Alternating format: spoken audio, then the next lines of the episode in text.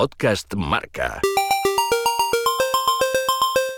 A estas horas hay algo que todavía no te hemos contado bien. Es la historia de Blancanieves Fernández Ochoa. Porque sí, aunque muchos no lo sepan, ella se llama Blanca Nieves. Y seguro que habrás escuchado cómo consiguió la que fue la primera medalla olímpica para una mujer española. Pues tenemos que viajar en el tiempo hasta el 20 de febrero de 1992, en la región francesa de Saboya, en plenos Alpes, cerca de las fronteras con Suiza e Italia. Allí se celebraban los Juegos Olímpicos de Invierno.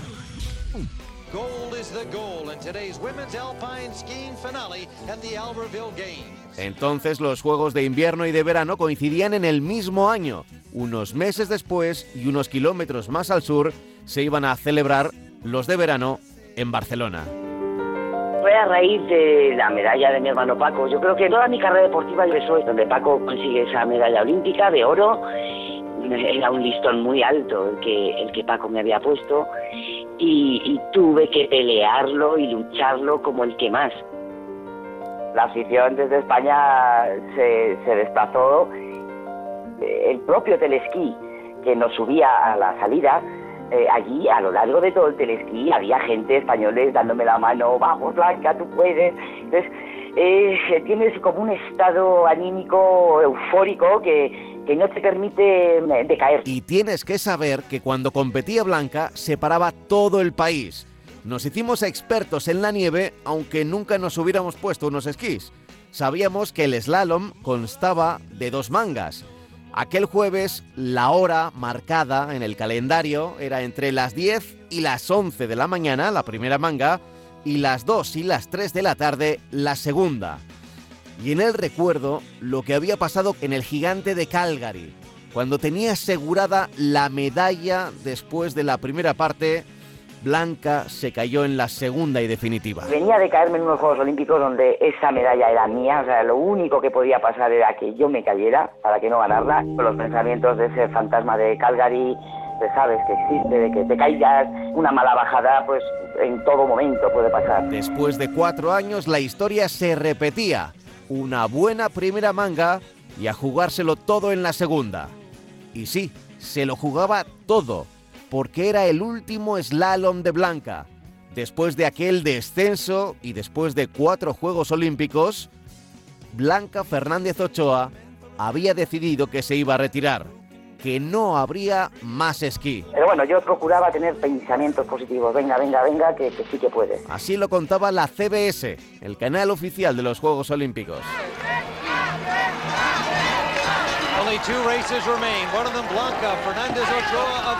Blanca había marcado el segundo mejor tiempo en la primera manga. Así que en la tanda definitiva salía penúltima. This is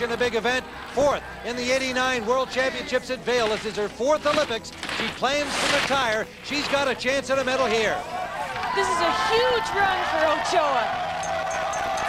So many years she's been in position to medal and she's just come up outside of the medals, fourth place, fifth place. Ochoa has got to have the courage to really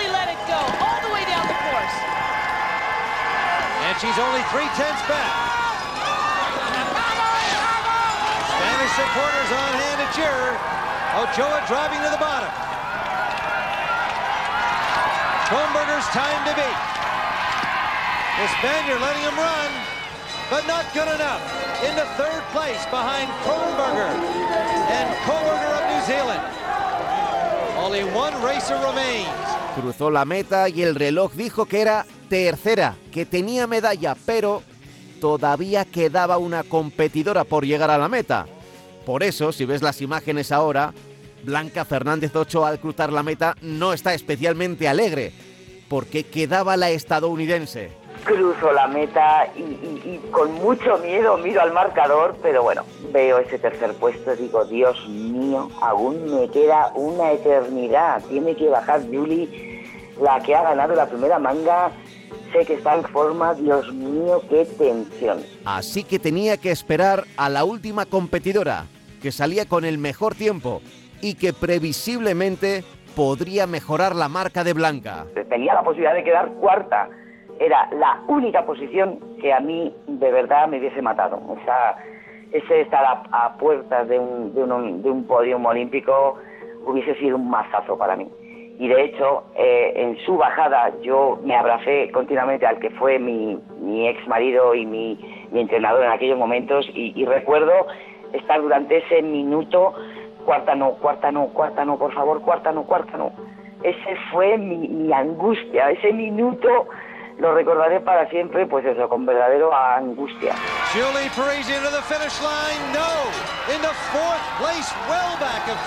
Pero la estadounidense llegó cuarta. Y yo pues aguanté con el tercer puesto.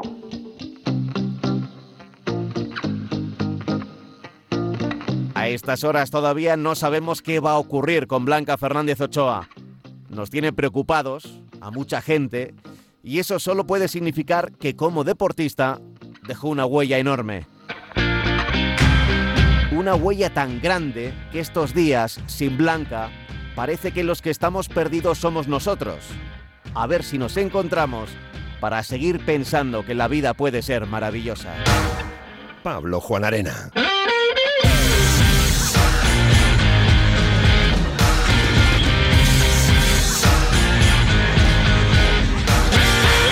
Podcast Marca.